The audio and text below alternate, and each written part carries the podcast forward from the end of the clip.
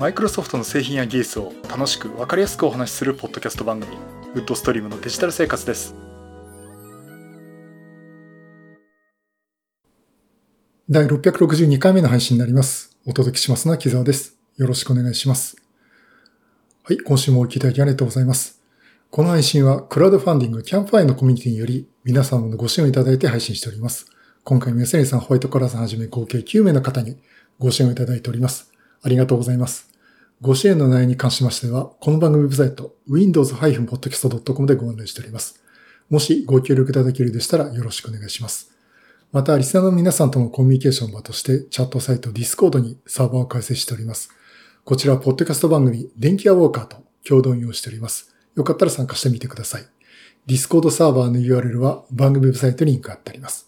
また、この配信は Apple Podcast、Google Podcast、Spotify、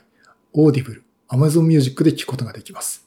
はい。ということで、2023年最初の配信になります。新年明けましておめでとうございます。本年もよろしくお願いいたします。今回もですね、YouTube と Podcast 同時収録をしております。まあ、あの、今年もこの体制でなんとかいけるかなという感じでやってきますんで、よろしくお願いします。えっ、ー、とね、今年の配信はこれからということになりますんで。まあ、大体、去年も40、年49回配信できましたんで、で、また、まあ、ほ、ほぼ1週間、毎週ね、週末に配信ということで休まず、もう配信できたかなということで、まあ今年もあのできるだけね、まああの、仕事だとか生活だとかっていうのはありますんで、まあそこはちょっと無理のないところでね、えー、今年もあのマイクロソフトの製品とか技術とか、あとデジタルガジェットとかについてもですね、こうお話をしていきたいと思ってますんで、よろしくお願いします。さて、今回お話をさせていただくのはですね、えー、まあ例年だと今年のマイクロソフトはどうなんでしょうとか、あの、今年欲しいものとかね、えー、そんな感じでやるんですけども、えっ、ー、と、大体あの、予測はね、もうつかない状態っていうことになってて、えっ、ー、と、まあ、Windows と、まあ、Surface とかのデバイスについてですね、この番組で話していこうと思ってるんですが、まあ、大体予測がついてないっていうかね、まあ、今まで結構、ね、今までかもう何年か前までは割と、今年はこれが出そうですか？これが出そうですねとかね。えー、まあ、前の年から発表があったんで、これが製品化されますかね？とかね。いよいよ Windows の新しいバージョンが出ますかっていう話をしてたんですけど。まあ、大体あの、見通しがつくのが、えー、Windows 11は、えー、多分4月にはアップデートはなくて、えー、23H2 というね、えー、おそらく Windows 11 2023アップデートっていう名前のやつが出るだろうというとこと、まあ、あとその中身っていうのは今インサイダープレビューでね、えー、どんどん改善とか更新されていくものが取り入れていくのかなと思っています。まあ、ちょっとね、インサイダープレビューの話がなかなかしてなかったんで、えー、まあ、今後もね、ちょっとしていこうかなと思ってますけど。あとは、サーフェスが、まあ、おそらく順当で言えば、今年また秋口にサーフェスプロ10、もしくはサーフェスラップトップ6とかね、いうのが、まあ、大体あの、この前インテルが発表したあの第13世代コアプロセッサーのっけてですね、えー、出てくんじゃないかなと。でもそのぐらいかなっていうところなんですね。まあ、そんなところで、えっ、ー、と、今回お話しするっていうのが、あのちょうどね、年末にもブログで書いたのと、ちょっと年末にブログで書いて、さらに年明けにこのセス2023でアップデートがあったというところで、ちょっとタイミングがいいかなというところで、この話をさせていただきます。Windows 11と NPU で広がる Windows の AI というタイトルでね、ちょっとお話をさせていただきます。なんかいかにもそれっぽい感じのタイトルなんですけど。まあ、これあの、どういうお話かというとですね、Windows 11とあの、ニューラルプロセスシミュと NPU ですね。ここのつながりでハードウェアと OS の進化が同時にあるっていうちょっと珍しいタイミングじゃないかなっていうところでね、お話を。ちょっとお話というかね、こういったところでね、注目して見ていました。あの、まず何が変わったかっていうと、もうすでに Windows 11の2022アップデートでは搭載されている Windows Studio FX っていうこれも前はね、あのお話、去年お話をしたんですけども、まあその機能が NPU というそのニューラルプロセッシングユニットっていうハードウェアによって実現できています。まあ、というところがあってですね。で、今現状がそれができているのは NP を搭載している Windows マシンじゃなきゃできませんっていうところだったんですね。で、そこで、えー、Surface Pro 9 4 5G、あ、Surface Pro 9 with 5G。つまりあの、Microsoft SQ3 という ARM プロセッサーを搭載した Surface Pro 9ならば実現できています。なぜならば、えー、Microsoft SQ3 には NP が内蔵してるからですということでね、お話をさせていただきました。ARM プロセッサーだけだなのかなっていうところで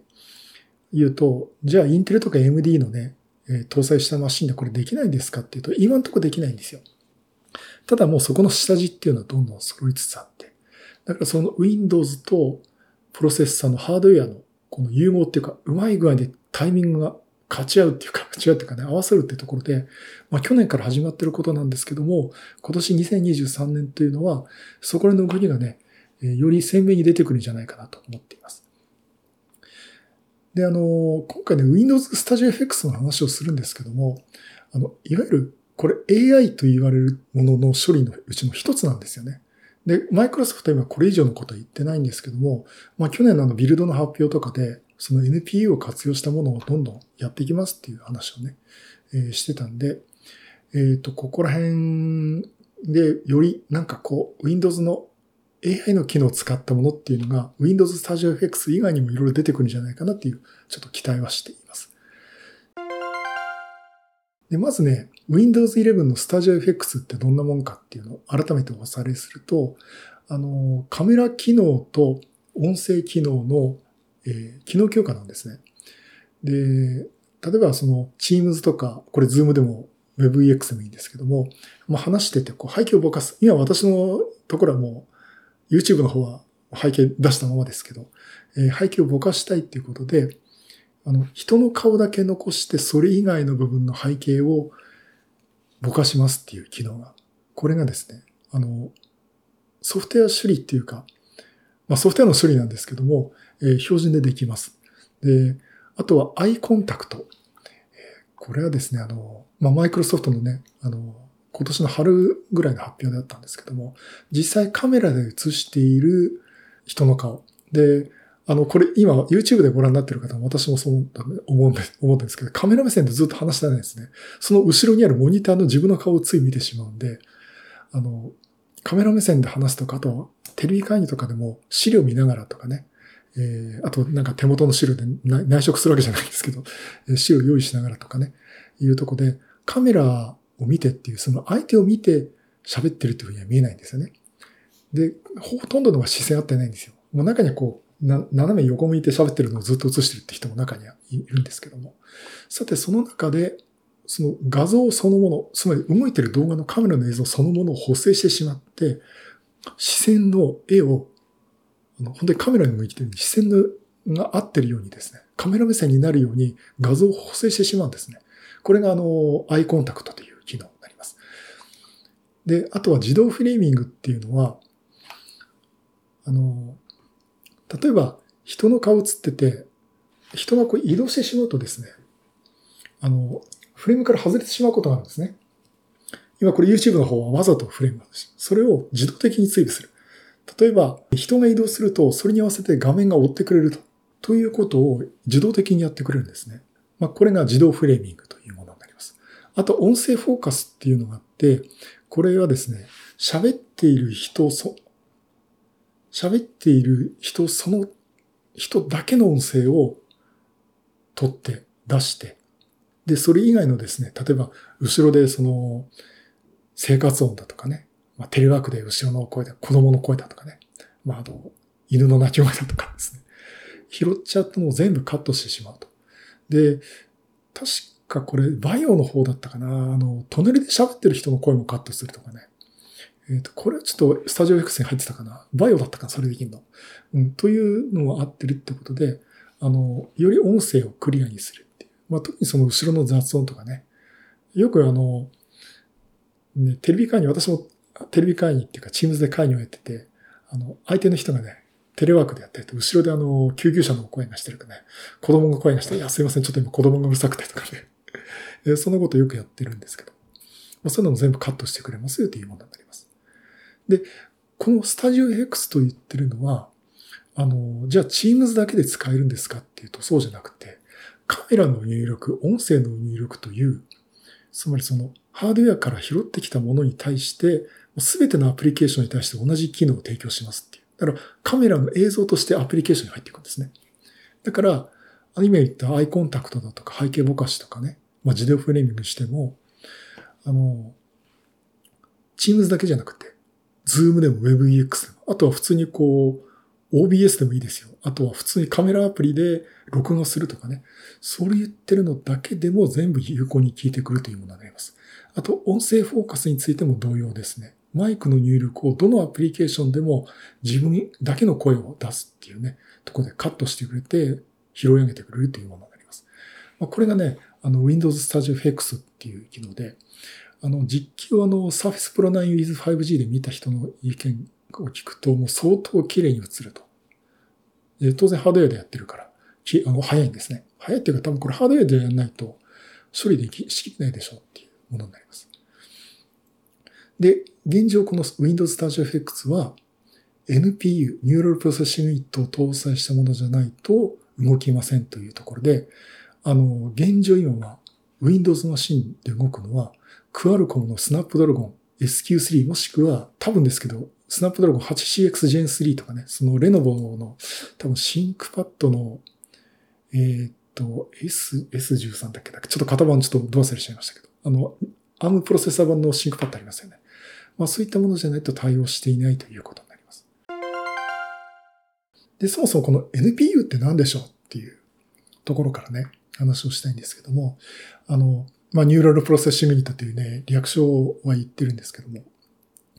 ここで背景になるのはニューラルネットワークとか neural computing とかね、え、そういったものになります。で、この neural computing 何かっていうと、あの、あまりこれ難しい話はしないんで、あの、ちょっと軽い気持ちで聞いていただければと思うんですけども、まあ、人間のね、脳細胞を模したものっていうとこで、ニューロンっていうのがあるんですね。で、まあ、人間の脳細胞とのニューロンっていう神経細胞と、それとニューロンとニューロンを線で繋がってるんですね。で、それを、まあ、シナプスって言うんですけど、あ、大丈夫です。これ以上難しい話しないんで、安心して聞いてもらえたらと思うんですけど。で、そのニューロンとシナプスがこう線で線で繋いで、いろんな情報を、その次へ次へって脳細胞に分け渡してって、えー、状況の判断をするとかね、えー、そういうことをやっています。で、こういったところをじゃあコンピューターでやってしまおうと言ってるのが neural computing。あとニューラルネットワークとかってるものになります。で、よく出てくるのが、あの、こう丸絵が出て、で、その横に縦にいくつか丸が並んでて、その横にもですね、丸が並んでて、それがそれぞれこう線で結びつけられてて、それがどんどんどんどん線で結びつけられた丸があって、最後答えになるような、えー、まあ、丸いマークが出てくるっていう絵はよく見てくると思うんですね。で、あの、これ、そういったところで、あの、条件判断を同時にしなきゃいけないっていう、たくさん入ってくる条件を同時にしなきゃいけないっていうことが必要なんですね。まあ、言いたいことはこれなんですよ。つまり、たくさん入ってくる情報から同時に判断をして分岐させて、じゃあこれは何だっていう最終判断を出さなきゃいけない。えっ、ー、と、例えばよく出てくる例が、えっと、犬と猫の画像を見せます。例えば、その耳の特徴だとか尻尾の特徴を見ながら、これは犬です、猫ですって判断を下すんですね。で、それはその、犬はこういう特徴です。猫はこういう特徴ですっていう、まあ、学習データっていうのがあって、それに基づいて判断するんですけども、今度はこれの判断するために、犬の画像、猫の画像、例えば 512×512 ピクセルの画像をすんごい単純な話しますと、じゃあ512個のドットと512個のドットの情報をインプットするわけですよ。すと、えー、26万2144個の情報をインプットするわけなんですね。で、この中からいろんな情報を判断して、最終的に犬ですか猫ですか犬の確率85%とかね。そんなところで出てくるんですけども、判断する。つまり、たくさんの情報を入れて、最終判断をさせてるんですね。で、この判断っていうのはどうしてるかっていうと、その神経細胞っていうところのニューロンっていう数字を持ってて、さらにシナプスっていうそれとそれをつなぐ線も数字を持ってるんですね。その神経細胞の値とシナプスの値をかけて足してかけて足してっていうことをどんどん重み付けをしていって判断するとか、あと、まあ、それの判断をする専用のこう関数があるんですね。まあ、これあの、ディープラーニングとかそこら辺ちょっとあの、教科書的なところを見るとですね、割と載ってるんですけども。まあ、そんなところをやって計算をさせてるんですよ。で、つまり、そのたくさんの情報を同時に計算させなきゃいけないっていうことをやんなきゃいけない。ただ一歩ポイントはですね、これ行列計算っていうことになるんですけども、今言ったように、足し算と掛け算しかしないんです。しかも整数ですよね。あの、0. いくつっていうの、その不動小数点演算っていうのは、小数点以下の計算ってする必要ないんですよ。だから、あの、難しい計算、その背景で難しいことを考えてるんだけども、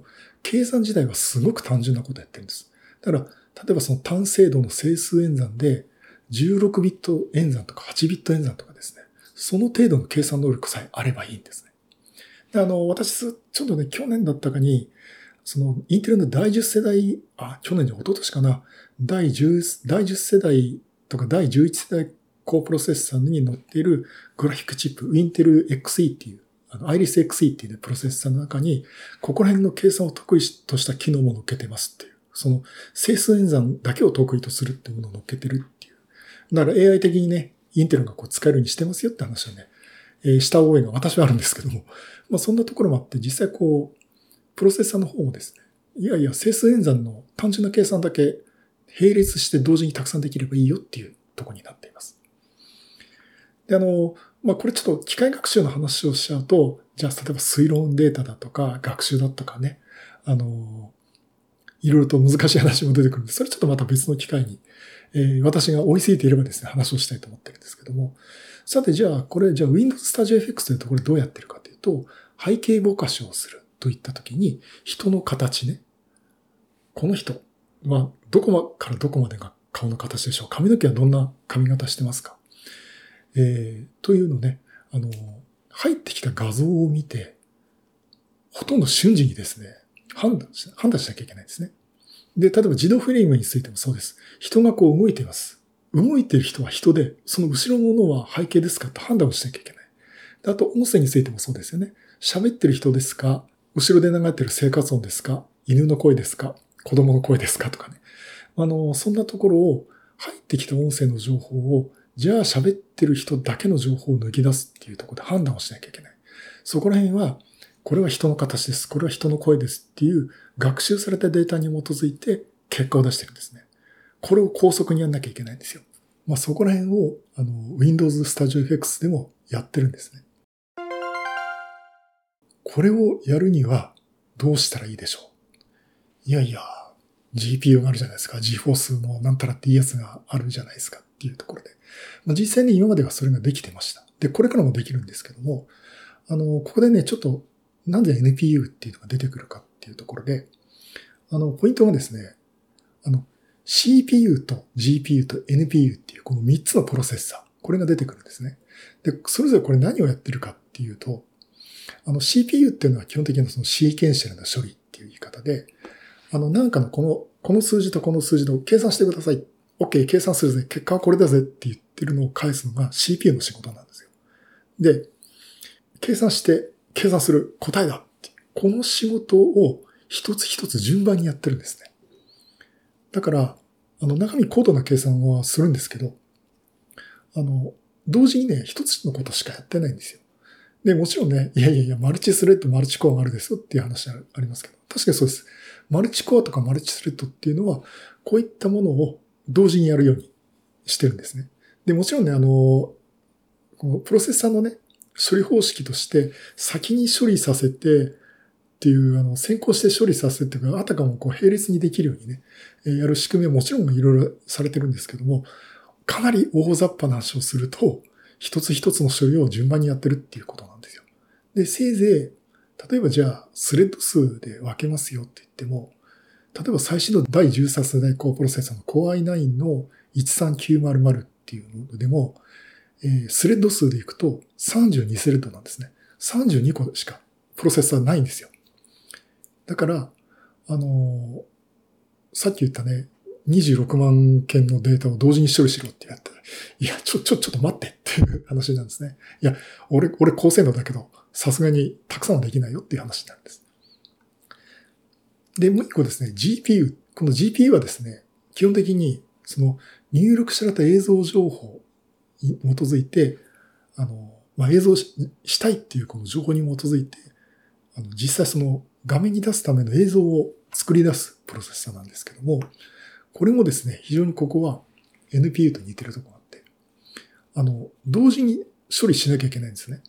例えば、この計算してっつったら、そのなんとかシェーダーとかなんとかっていろいろやって、本当に瞬時に計算して、画面に出す。その画面に出すだって、ね、この 4K、私も 4K モニター繋いでますけど、それに動画で出すなんつったらものすごい情報を吐き出さなきゃいけないというとこで、えー、これはですね、あの、たくさんの処理を同時に、しかも高精度な計算をして出力するということをやってます。で、これもすっげえ乱暴な言い方すると、あの、NVIDIA のですね、GeForce RTX 4090でいくと、えっ、と、この処理できる、この、まあ、プロセッサーっていうか単位がですね、16,384個あるんですよ。あの、シェーダーの話はそこまで詳しい話をするつもりないし、かなり、かなりこれを言ってること大雑把ですけど。つまり、それだけ同時に処理できる機能が入ってるんですね。あの、さっき言った CPU と32個とこの16,000個は、あの、並べて話すことはあんまりできないんですけど、数的にそれだけの違いがあるっていうことだけ、あの、認識してもらえればいいで。しかも、CPU ほど高速な処理、あ、高度な処理してないんですね。うん、ただ、あの、そういったところもあるんで、たくさんの情報を並行してやるっていう意味では、そのニューラルネットワークとか、ニューラルコンピューティングとか AI 的な処理にも向いています。というところで実際これが使われてるっていう。あの、だから AI の処理にもう NVIDIA が頑張って GForce 使ってくださいっていうのは、こういった背景があってできるようになってるんですね。ただ一方、これ演算内容としては、あの、これ GPU 自体はですね、不動小数点演算をバリバリにできるんですね。ね、グラフィックのすげえ処理やってるわけなんで。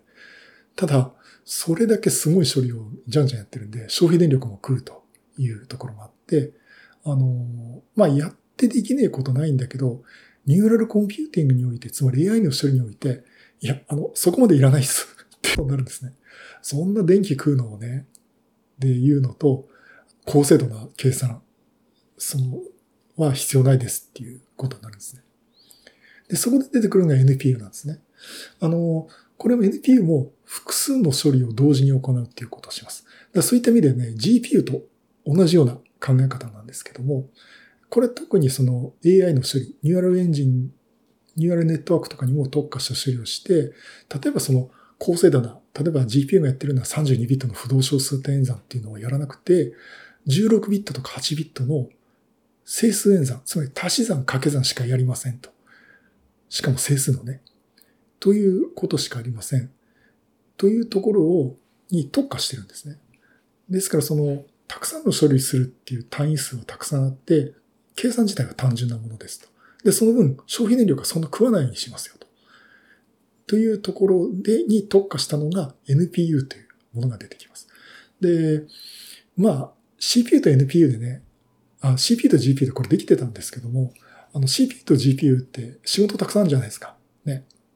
CPU もいろいろこう、本当に OS の動きもしなきゃいけないし、ワードも Excel も動かさなきゃいけないし、GPU はフラットシミュレーターで飛ばされてゲームやったりとか画面描画とかもあるし、動画の再生もありますし、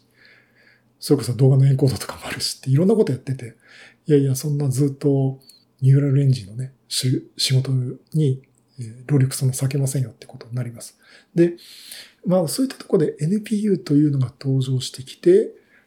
これをすることによって、その AI 的な処理っていうのをどんどん保管して、高速に、そのコンピューターとして処理できる。高速に低消費電力、まあ GPU よりは低消費電力でできるにしたっていうのがね、NPU が出てきた背景かなと思っています。あの、で、実際こういった処理って、スマートフォンはね、もうやってるんですよ。だから本当スナップドラゴンは 結構前からやってたりとか、あの、あとは、まあ皆さんお使いの iPhone も、えっ、ー、と、あの、Apple の A シリーズにしても M シリーズにしても、まあ、M シリーズもね、あの、ニューラルエンジンとか搭載してますし、A シリーズ自体ももうニューラルエンジン搭載していて、撮った写真をいい感じに写真撮ってくれたりとか、あと、えっ、と、私の iPhone X では対応してませんけど、例えば iOS16 で撮った写真の、え、物体だけを切り抜きにしてくれるとかね。ああいったのもあれ、こう、ニューラルエンジンとか、そういった AI 的な処理が入ってるからできると。だから、そういった機能がのスタプロセッサーじゃないとできないってことで、あの、ある iPhone XS 以降じゃないとできないとかね、そういった背景があるんですね。まあそういったところで、あの NPU っていうのがこれから、てかもうすでに出始めてて、これが AI に使えるというところが出てきて。から今まで私もよく番組でね、AI 的な処理が得意なっていうのは、まあこういった波形があって、まあそこで形となって出てきたのが NPU かなと思っています。といってもね、これ機械学習の話しちゃうと、あの、実際2つのフェーズがあるんですよ、機械学習って。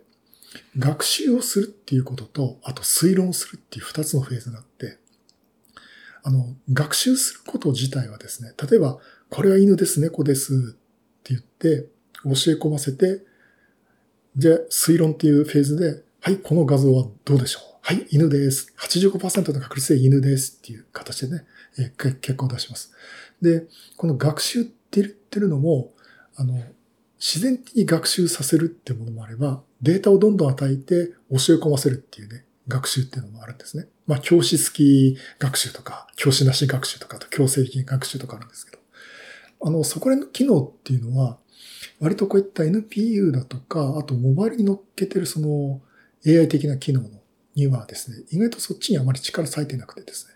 あらかじめデータは用意されてて、学習データは用意されてて、そこから、あの、どう判断するかという推論のところに趣を置いてるということの方が多いです。ですから、あの、今回の、この Snapdragon とかね、Windows Studio FX についても、えっと、おそらくですけど、推論する方に力を入れて入れてると思います。で、そこのデータっていうのは、もうマイクロソフトとか、 Qualcomm とかが、こう、作り込んでいくっていうね、形かなと思っています。まあ、あの、AI まともにやるとね、計算機リソース欲しい、すごくいるんで、例えばクラウドね、Azure の Machine Learning とかっていうのを使うとかっていう形になっていくんですけども、デバイスレベルで低消費電力でやるっていうと、やっぱりそう追路の方に力入れていくって形になるのかなとで、実際ですね、ではあの、クアルコムってどういう動きをしてたか、つまりマイクロソフト SQ3 SQ シリーズのベースになっているスナップドラゴン 8CX シリーズですね。えこちらではどういった対応してるかっていうと、もう NPU というのが搭載しています。で、実はですね、もう、あの、クアルコム自体は、マイクロソフト SQ1 のところでですね、もう搭載してるんですよ、これ。あの、ニューラルプロセッシングユニットも搭載してまして、あの、クアルコムがマイクロソフト SQ1 の解説をしているところで、あの、こう、視線の補正をしている、つまりアイコンタクトの機能を載せてますよっていうのをね、もうすでに発表してるんですね。まあ、これが結局その発展させて Windows の標準で載せるようになったっていうことになるんですけども、まあ、あの、こういったところがね、実際の、まあ、こういったところがね、あの、実際実装されていました。で、あの、SQ3 のところでも、もう、あの、マイクロ、あの、スナップドラゴンの、えー、8、スナップドラゴン 8CX Gen 3をベースにしてると言われてる Microsoft SQ3 ですね。これはもう当然載せてて、今できるようになってるということになっています。で、あとね、私よく言い方で、あの、Microsoft SQ3 は Snapdragon 8CX Gen 3をベースにしてると言われていますっていう言い方を今までしてたんですけども、それ確証がなかったっていうか、そういうふうに言われていますよっていう情報しかなかったんですけども、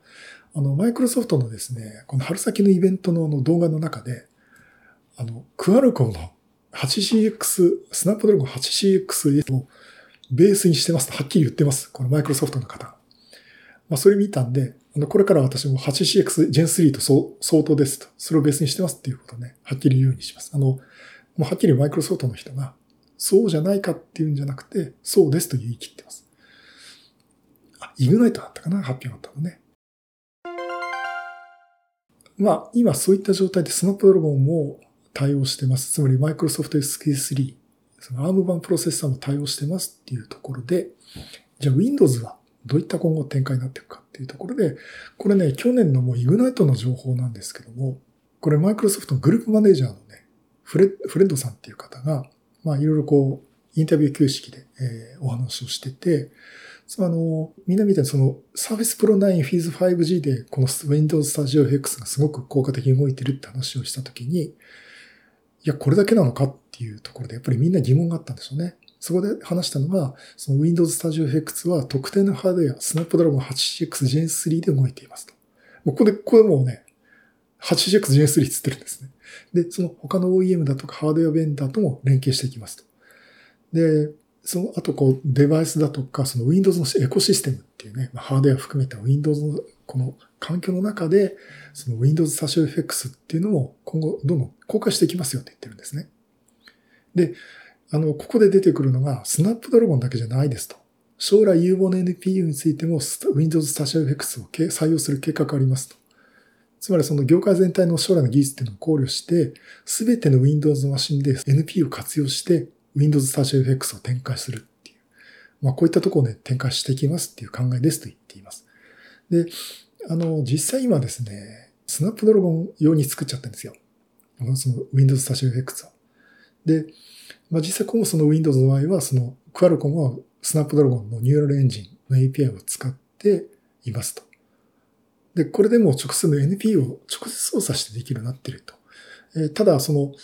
とは言っても、今後は特定のハードウェアアーキテクチャを抽象化して、開発者向けのより包括的なソリューションに取り組んでますというところでですね。あの、つまり他の NPU でも今の技術が使えるようにしていきます。つまりスナップドラゴン、つまりクアルコムだけにしませんよと言ってるんですね。で、これについては来年のビルドまでに情報を提供してますっていうのをイブナイトで言ってるんですね。で、まあ、実際あの、Qualcomm 自体もですね、この SQ3 とか、そのスナップドラゴン 8CX 用にも、あの、SDK を出してるんですね。 Software Development Kit ね。で、出してても使うことができるようになってるんですね。ただ、これをこう、ラップしてっていうか、カバーして、ラップしてカバーしてって、マイクロソフトはみんなに使えるようにしますよと言っています。えー、ですから、やっぱり今年の私の注目ポイントっていうのは、今年の Build で、えー、ここら辺の、その、どのプロセッサーメーカー、ハードウェアメーカーの NPU でも、まあ有望なやつですね。めぼしいやつだっても、この Windows Studio FX が、えー、Windows 11で使えるようになりますよっていうのをね、発表すると思います。思います。これそう、想像ですし、まあ、なんか言ってますね。このマイクロソフトが言ってるんで、まあ、こういったことがね、ちょっと私的には今年の目玉の一つかなと思っています。さて、じゃあそういったところで、いやいや、伊野さんそんなこと言ったって、あの、Surface Pro X とかね、Surface Pro 9 5G ね、もう持ってる人少ないですよと。私の周りでもね、持ってる人、Surface Pro 9 with 5G 持ってる人いないんですけど。じゃあ、インテル、我々使ってる、ほとんどの人が使ってるインテルとか、AMD ね、ライゼンとかはどうなっていくんでしょうかというところで、あの、インテルも AMD もですね、この NPU は CPU に標準、標準、その CPU のパッケージの中にもう SOC として標準搭載する動きになっています。まずインテルはですね、あの、XPU っていう言い方をして、CPU、NPU、GPU とか、なんとか PU を統合していくという発表をね、もうしてるんですね。で、実際あの、NPU の機能自体は、あの、これ、第10世代高プロセッサー、アイスレイクで、あの、インテル D、インテル GNA っていうね、グラシアニューラルアクセサレアクセラレーターっていう、その AI アクセラレーターって言葉で、え使えるようになってるんですよ。で、これね、私もね、これなんかの展示会、あれ、ETIoT だったかな？で、インテルのブースで、え、見たんですけど、OpenBino っていうね、ライブラリーを使って SDK として提供しててですね、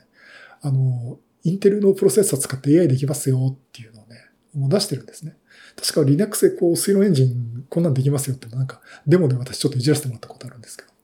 まあそういったところがあって、やってたんですけど、実際これ自身はまだあの Windows Studio FX には適用されてないんですね。で、そこで出てくるのが、あの、NPU、えっとね、インテラドームビジュアルプロセッシングユニットかな？B、VPU という言い方をしていますけども、そのインテグレーテッド AI アクセラレーションっていうよう、ということで、あの、NPU ソードの機能がですね、入るってことをね、言ってるんですね。これはですね、第14世代高プロセッサー、メテオレイク、あと第15世代高プロセッサー、ルナーレイクに、えー、もう搭載していきますと。で、まあ、SOC 化ということでね、このインテグレーテッド AI アクセラレーションってことで第14世代高プロセッサーにも搭載していきますというところで言ってます。だからちょっとあの、私ちょっとここの機能を期待するんであれば、あの、まあ、私もこれ Facebook でいろいろ話したら、まあ、じゃあ、木澤さん今第13世代だけど、待った方がいいですかねっていう人も言ってて、まあ、あの、私欲しいんだったら今、今出てるやつ買えばいいと思うんですけどね。まあそういったところでちょっと第14世代っていうのはちょっと注目かなと思ってます。で、おそらくね、流れから言うと、まあまあ、ほぼほぼ間違いなくね、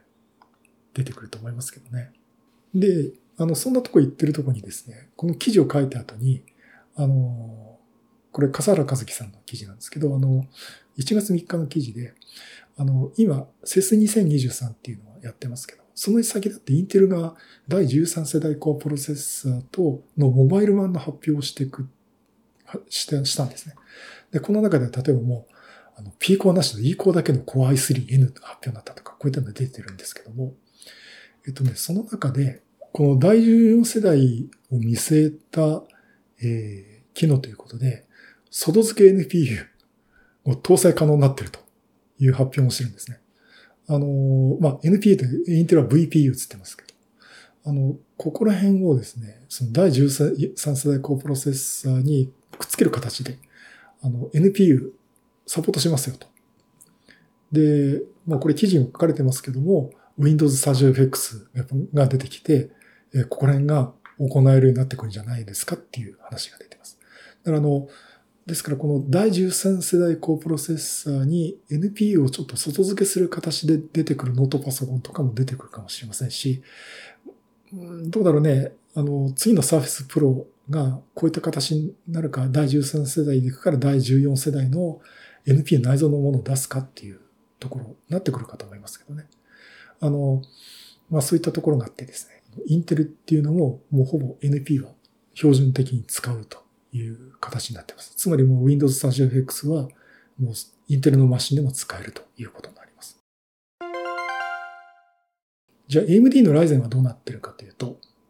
あの、CES2023 でも発表がありましたが、その前の記事で、あの、今、Zen 4アーキテクチャですよね。で、これがね、Zen 5っていうのが出てくるんですけども、ここの方、中に AI エンジンっていうのが出てくるんですね。これもあの、まあ、NPU 相当の機能です。もう NPU って呼ばなか、呼んだり、まあ、NPU ってね、言い方、いろんな言い方をするんですよね。だから AI エンジンとか AI アクセラレーターって言い方もするんですけども、これが、あの、全5で載せますよと。で、これあの、ザイリンクスってね、FPG を作ってるメーカー、これ私も仕事で使ったことあるんですけどね、を、まあ、AMD が買収していて、このザイリンクスが持ってる、その AI アクセラレーターの機能を、え載せますというところで、あの、AMD もね、やる方向になってるんですね。ああ、なるほどと。で、AMD もやるみたいですよってとこで一回記事が終わってたら、で、そんなところで、CES2023 で AMD が発表したんですね。AMD の Ryzen プロセッサーの発表があって、その中で、えっ、とー、と、Ryzen AI エンジンっていう名前を付けたものが出てきます。で、これがですね、いわゆる AI アクセラレーター NPU 相当なんですけど、なんとなんと、ここでですね、Windows Studio FX 正式対応しますっていうのが AMD が先に発表しました。Ryzen AI エンジンのユースケースとして、今回マイクロソフトが正式に Windows Studio FX でサポートされることが明らかになったというところでですね、やっちゃえ AMD みたいな感じでね、えっ、ー、と、マイクロソフトの方からもう正式に発表がありました。つまりもうこれであの、インテルもほぼ、正式発表があったかもしれない。ちょっと私拾いきれてないかもしれませんけども、インテルも AMD も、えー、まあ、NP を使ったその AI 機能っていうのを今後載せていくというのがほぼ間違いないという状況になってきました。まあ、といったところで、当初ね、その Microsoft SQ3、その Surface Pro 9 with 5G だけだったって言ってるものが、もう今、どのプロセッサーでも使える、まあ、どのプロセッサーっていうか対応しているプロセッサーであれば使えるようになりますよ。つまり、インテルアーキテクチャの Windows 11でも使えるようになりますよということになります。まあ、あの、そういったところでね、あの、今年の、やっぱり、注目っていうのは、まず、まず一つはね、ここら辺の、NPU と、Windows 11との絡みかなと思っています。まあ実際あの、いろいろ動きは面白いですよね。あの、例えば第12世コプロセッサーが出た時も P コア E コアが Windows 11と密接に動いて、えー、効率よく動かすことができるとか、えー、まあね、そういうこともね、えー、できるようになったとかっていうところで、ハードウェアと Windows っていうのが、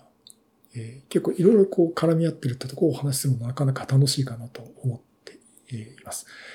うんと、あとは、まあ、セキュリティ絡みの話もあってですね、実際その Qualcomm 自体も、その Windows で使うためのセキュリティ強化。まあ、 Microsoft Pluton っていうね、あの、セキュリティ関係の技術ですね。あれも取り込んでて、まあ、 Qualcomm もインテルも AMD もあれを載せてるっていう方向で、あの、 ThinkPad の Z13、Z16 の Ryzen モデルについても載ってるってことでね。つまりセキュリティも強化しつつ、そこの起動のところの bootstrap のところも、あの、効率よく立ち上がる、早く立ち上がるにしますっていうところでね、やってますんで、あの、アップルみたいな感じで、アップルは一社でやってますけど、マイクロソフトは、この Windows エコシステムって言っていいかと思うんですけども、そういった各ハードウェアメーカーと共同して、あの、ソフトとハードと一緒にこう、機能を上げていくっていう形をとってますんで。まあ、あの、動きとしてね、やっぱり今年のマイクロソフトの楽しみかなって、まあこれからのね、マイクロソフトの Windows の楽しみかなと、そういうふうに思っております。まあそういうことで、ちょっと今回ちょっと説明がまた回りくどいってね、怒られそうなんですけども、あの、NPU という、まあ、ハードウェア、プロセッサーに対して、各社がどんな風に動いてて、Windows もどんな動きになっていく。それによって、今後そのハードウェアと、あと Windows 11とね、こう、絡み合ってって、どんどん発展していくんじゃないかなっていう、ちょっと期待もありまして、えー、こういったお話をさせていただきました。まあ、というわけで、今2023年、ね、マイクロソフトはクラウドだけじゃないぞって、なんかあんまり言うと、木田さんなんかクラウドに恨みでもあるんですかって言われそうなんですけど。まあね、今、マイクロソフトってみんなね、Azure、Azure ばっかりなんで、まあ別に、あの、実は私もそれね、勉強しなきゃいけないんですけど、てか、してて、あの、今ちょっと大変なんですけど、まあそれそれでね、非常に重要な要素でもあるんですけども、やっぱり、まだまだこうやってハードウェア、Windows だとかデバイスっていう話もね、えー、これあっての、やっぱり使う人、あの、入り口ですんでね。まあ、こんなの話もね、していこうかなと思っておりますはい、えー、そういうことで、えー、まあ今年も、えー、そんな話をしていきたいと思ってます。で、まあ、で、今年、まあ番組的にもね、どうしていこうかなと、えー、思ってるんですけども、うん、やっぱりちょっと Windows だとか、まあ Surface とかのデバイス中心にですね、あとちょっとデジタルガジェットより、あの、もちろんあの、カメラ買いましたけど、そういう話じゃなくて、マイクロソフトのテクノロジーと、とかその Windows だとかパソコンを使うね、ほとんど多分 Apple Linux 以外のところでの、えー、どんな風に使えますかっていうハードウェア、ソフトウェアを含めた話はしていければいいかなと思っております。まあ、していけばいいかなっていうか、ま、そういったところを中心にね、こう、お話をしていきたいなっていうのはね、ちょっと私のあの、今年の、まあ、番組とかっていうか、あと、まあ、個人的な活動の方針もね、そういった方針にしていこうかなというふうに思っています。マイクロソフトの OS とハードウェアっていうところでね、えー、お話をしていければいいかなと思ってはい、第662回は Windows 11と NP で広がる Windows の AI ということでお話をさせていただきました。こういう話していくとね、やっぱり新しいハードウェアも欲しくなっていくなっていうところもあって、どうしようかな。ちょっと第13世代高プロセッサーか第14世代待ってマシン組むかとかね、えー、そんなこともちょっと考えています。うん、まあ、モバイルはね、欲しいんだけど、まあ、何度も話してますけどね、ノートパソコン自体使う機会がなくなってしまったっていうのがあるんで、まあ、ちょっとデスクトップ周り増強したいなっていうのもありますしね。あと今みたいな話していくと、あの、やっぱり MacOS ってやっぱりどうなってんだろうとか知っとく必要あるっていうのがありまして、まあそれが目的で私あの MacBook Pro 7年前に買ったんですけど、もう7年前ですよ。うんでね、もうインテルプロセッサーの、第6世代のインテルプロセッサー乗っけてるやつなんで、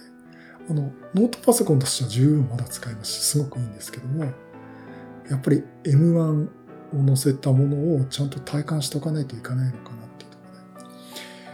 ろで。Mac mini 買うか。でもあれ買うんだったら MacBook Air の M1 でいいかなというのでね、やっぱりちょっと買っとくか。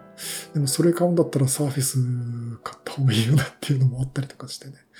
まあちょっと買い物もね、悩んでるところで、まあ次回以降も買い物の話もするかもしれませんけどね、えー、そんなことも考えております。あとすいません、あの、年1回か半年ぐらい、1回ぐらいちょっと紹介だけさせてもらいたいと思うんですけども、あの、いつもね、番組の冒頭でお話をしていますが、えー、この番組、えー、皆様からのご寄付をいただいて、え配信をしています。えー、クラウドファンディング、キャンプファイのコミュニティって機能を使ってですね、え月額でちょっと寄付をいただいて、え配信をさせていただいてます。寄付いただいたお金どこに使ってるかっていうと、あのこの配信機材とかですね、あとあの、ポッドキャストの方は、あの、桜インターネットさんのあのレンタルサーバー使ってですね、配信してるんですね。ただちょっと音声データ配信してるんで、あの、ミニマムプランじゃなくて、ちょっと上のグレードのプランを使っているところもありまして、まあ、月、あ年、年1回ですね、どんとあの、まあ、月々いくらだったかな、あの、まあ、年1回ですね、えー、サーバー代支払ってるってところで、えー、やってまして、まあ、そこでの活動資金、えー、というところか、あとこうやってマイクロソフトの情報収集だとかの、まあ、書籍類とか情報収集に使った費用とかですね。というところで、え、ご支援いただきたいなということで、クラウドファンディングのキャンファイのコミュニティを使っていただいていると、ま、え、いうことになります。で、これ、クラウドファンディングのね、キャンファイのコミュニティってどういったものかっていうと、まあ、クリエイティブ的な活動してる方、まあ、これも一応、ポッドキャスト、YouTube の配信もクリエイティブ的なところもあると思います、えー、というところでね、え、活動してる人に対して、あの、毎月継続的に支援をしてもらうというものです。ですから、クラウドファンディングですから、いくら集めます、目標額いくらですっていうんじゃなくて、月いくら支援してくださいというのをね、お願いしているものになっています。で、今のところ9人の方、えーえー、ご支援いただいてまして、で、あの、これコースが2つあってですね、毎月の金額、500円もしくは1000円というところで、えー、募集をしております。あの、まあ、実際その番組を継続することがフィードバックという形になるのと、あと月1000円の方は、あの番組の冒頭でね、お名前出させてくださいっていうところで、あの、希望されない方が割と、えいるんで、あの、全員の名前呼んでないんですけど、あの、まあ、そういったところで、500円もしくは1000円のご寄付をいただいて活動しております。で、あの、もちろんですね、これ1ヶ月だけやってすぐ解約するっていうのも OK ですし、継続的にご支援いただいても結構です。だから、1回1000円だけ寄付しているかという方は、1ヶ月だけ契約してすぐ解除するってこともできますま、ちょっとね、ご協力いただければなと思っております。あの、これのね、あの、キャンプファイヤーの、えー、ページ、あと実際その私がどういった思いで、えー、ポッドキャストとか、まあ、YouTube の配信とかっていう、まあ、マイクロソフトの技術を広めてるかっていうところをね、えー、お話をしてますんで。あとね、どういったことに使うとかね、まあ、レンタルサーバーの費用だとか、えー、配信の機材だとか、えー、というところでね、説明を書いてますんで、まあ、こちらを見ていただいて、えー、もしご支援いただけるでしたら、あの、ご支援いただければと。あの、1ヶ月だけでも結構ですんで、えー、したいと思ってます。で、やっぱりちょっとそれだけじゃと思うんで、ちょっと今今年もですね、これにちょっと、あの、ご支援いただいた方にだけなんかこう、メリットになるっていうものがよりあればいいかなっていうところで、えー、ちょっといろいろ考えてはいますんで、まあ、ぜひね、ご給付いただければなと思っております。はい、ということで、えー、今年2023年もね、えー、引き続き、マイクロソフトの製品とか技術とか、えー、楽しくわかりやすくっていうのを目標にですね、お話をしていきたいと思ってますんで、よろしくお願いします。はい、ということで、またいろんなネタ集めてお話したいと思います。またよろしくお願いします。